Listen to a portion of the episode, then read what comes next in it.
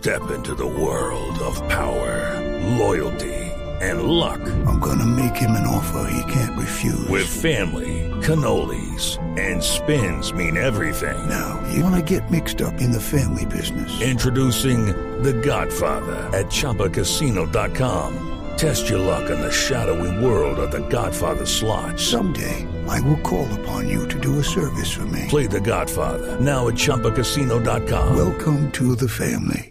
No purchase necessary. VGW Group. Void where prohibited by law. 18 plus. Terms and conditions apply. Si se baila la cumbia, Monterrey. Eh, tercos. Puro símbolo estar, loco.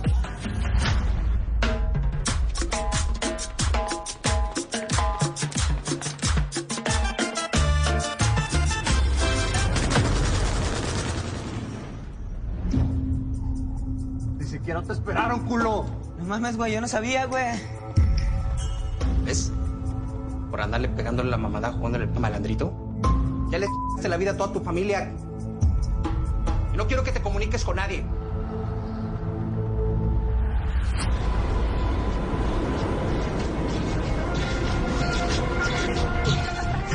Sí, ¿quién habla? Eh, quiero mandar un saludo con mi raza.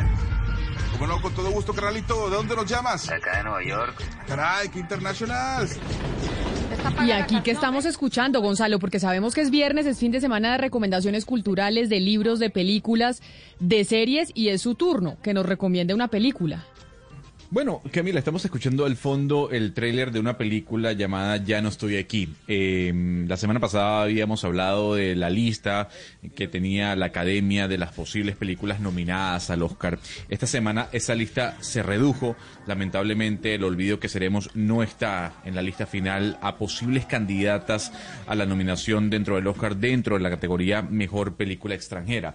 Hay tres latinoamericanas. Una eh, es La Llorona de Guatemala, la otra es El Agente Topo de Chile y la otra, Camila, se llama Ya no estoy aquí y al fondo estamos escuchando el tráiler. Es una película mexicana, es muy interesante porque mezcla un poco la migración mexicana hacia los Estados Unidos, sobre todo hacia Nueva York, Camila, con la cultura de la cumbia. Yo no sé si Valeria ha tenido la oportunidad de ver todo lo que hay detrás de esa cultura de la cumbia en México, Sí. como los jóvenes utilizan esos trajes holgados de muchos colores, los cortes de cabello, eh, bailando. Yo no sé si usted lo ha visto, Valeria.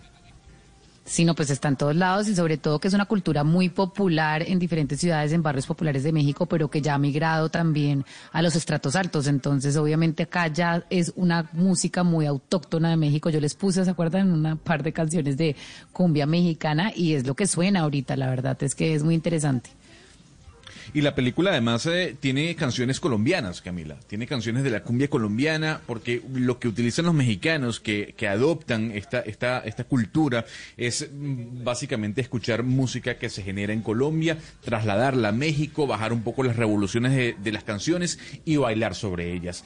Pero yo creo que es momento eh, importante a esta hora para hablar con Fernando Frías, que nos atiende desde la Ciudad de México. Fernando Frías es el director de esta película que, repito, posiblemente puede ser una de las nominadas en la categoría Mejor Película Extranjera a los premios Oscar. Don Fernando, gracias por acompañarnos a esta hora desde Ciudad de México. Ah, muchísimas gracias a ustedes, muchos saludos y muy contentos de poder hablar con- contigo. No, el, el placer es de nosotros, mm, don Fernando, y, y la pregunta es, bueno, ¿qué se siente que la película suya esté ya en la lista final de las candidatas a la nominación al Oscar? Hablar de, de- de la, mm, la posible nominación a un Oscar es algo que nunca imaginé. Por supuesto que sí, fantasías con eso cuando, cuando haces esto y, y no sé, sabes que a mí me ayudaba mucho la- esta fantasía como para sobrellevar la idea de, de- la valoración o del éxito de la película, de que le guste a la gente, eh, me ayudaba mucho a sobrellevar pues, las partes más difíciles del camino, que, que hubo muchísimo pues, dificultades, muchísimos rechazos. eh, es una visión eh, quizá complicada la de la película porque toca muchos temas al mismo tiempo eh, e intenta profundizar a partir de, de un espectador activo y no solamente de, de apostarle como didácticamente o manipuladoramente tenerlo, tenerlos enganchados a través de, de lo que le sucede al, al- personaje en su mundo exterior. Entonces, bueno, esta fantasía de, de, pues, de poder estar eh, nominado, llegar lejos, ser reconocido, que, eh, que le guste a gente que admira, es algo que, que, que, que me sorprende cuando, cuando se vuelve realidad.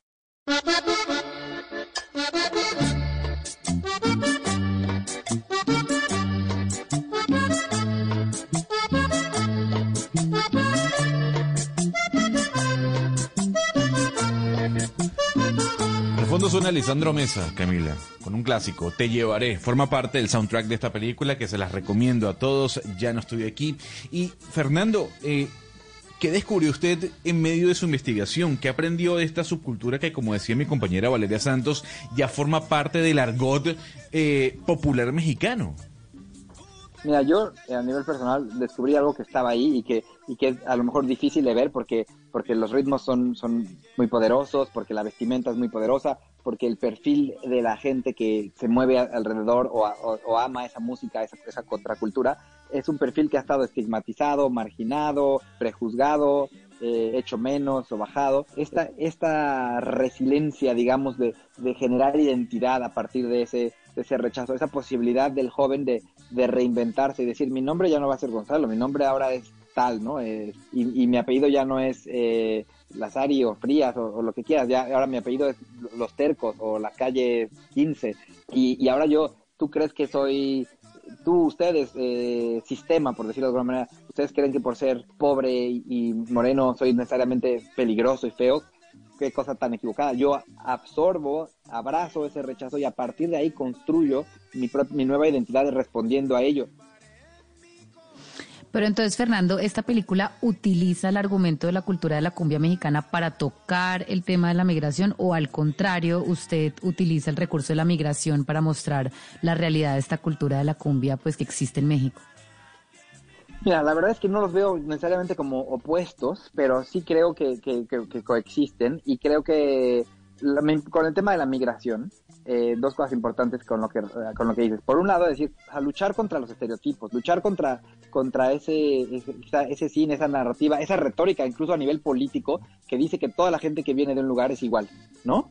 Tú, bien sabes que, que, hay migraciones que obedecen a, momentos históricos y que vienen de diferentes lugares y que hay gente que va por diferentes situaciones y que pueden llegar con una suma de talentos o con una suma de necesidades o con una suma de problemáticas, de vicios, pero hay de todo y no todo es lo mismo. Y por otro lado, el hecho de tener un personaje en el destierro nos permitía voltear hacia atrás a ver esa cultura mexicana, ¿no? Y ver, y ver esa situación eh, desde, desde los ojos de este chico, desde, desde su memoria emocional, ¿no? Eh, a partir de ahí podemos eh, retratar y ver lo que dejó atrás.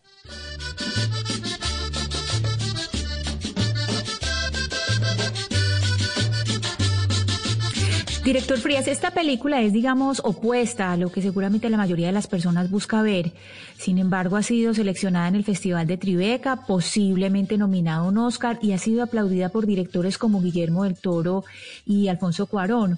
Y yo le quisiera preguntar qué tan alejados están los espectadores de los festivales y los premios. Y, y, se lo pregunto porque, pues, la verdad es que usualmente las películas más vistas casi nunca están nominadas.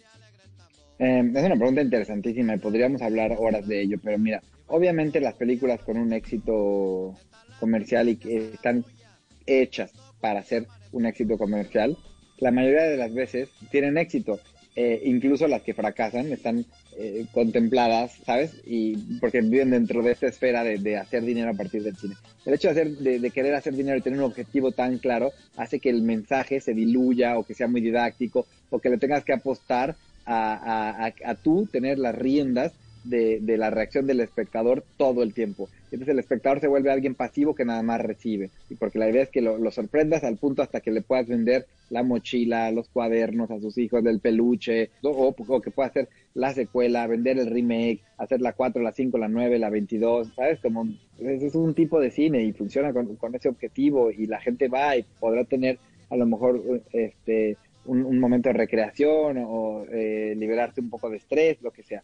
Por otro lado, lo que sí creo es que, que, los festivales, no sé, en general no los acabo de entender mucho, a veces siento que, que, no, que no entiendo a qué obedecen y que a veces como que hay unas tendencias y, y, también se ha, se ha, vuelto como algo pues como, como muy exclusivo y creo que en eso hay un peligro porque, porque no podemos pensar en el cine sin pensar en el, en el espectador y tenemos que saber reconciliar a la forma con el alcance. Claro, pero Fernando, entonces hablemos de las plataformas eh, y de Internet.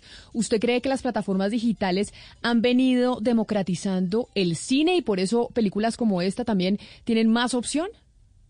Por supuesto, yo creo que sí. O sea, que sean accesibles. Imagínate cómo era difícil antes encontrar ciertas cosas. O sea, eh, eso ya es de entrada algo increíble. Yo te puedo decir cuántas horas perdí eh, intentando bajar películas o ver películas, ¿no? y que ahora estén ahí, pues, eh, y que como una posibilidad es, es maravilloso. Y además, que están basadas basada en los usuarios y que, y que las plataformas se han mostrado abiertas y que eso democratiza muchísimo la, la cuestión del acceso a, los contenidos. Yo no soy de, los que cree que ah, una, una, especie de distribución aniquila la otra. Yo creo que al revés, solo va sumando, solo va coexistiendo, ¿no? Y a mí me encanta pensar en la, la experiencia colectiva como algo que, se tiene que mantener, pero también me encanta que, lo puedas tener en tu casa, porque tengo amigos de a mi edad que todos tienen hijos chiquitos y que dicen, no voy al cine hace mucho, o sea, incluso antes de la pandemia, no, nunca, no fui al cine en los últimos años por eso, y que puedan ver Parasite de ahí, pues oye, qué chingón, o que puedan ver este otras películas como A Son, también, qué maravilla, ¿no? Claro, claro que sí, qué maravilla. Pues Fernando Frías, director de esta película latinoamericana mexicana, Ya no estoy aquí, que apareció dentro de la lista final de las posibles películas nominadas al Oscar en categoría de mejor película extranjera. Gracias por habernos acompañado, mucha suerte y ojalá pues pueda estar usted finalmente nominado al Oscar este año. Gracias a ti, un abrazo. Que te vaya muy bien. Hasta luego. Hello, it is Ryan, and we could all use an extra bright spot in our day, couldn't we? Just to make up for things like sitting in traffic, doing the dishes, counting your steps, you know, all the mundane stuff. That is why I'm such a big fan of Chumba Casino. Chumba Casino has all your favorite social casino style games that you can play for free anytime, anywhere with daily bonuses. That should brighten your day a little. Actually, a lot. So sign up now at chumbacasino.com. That's ChumbaCasino.com. No purchase necessary. VGW. Void were prohibited by law. See terms and conditions. 18 plus.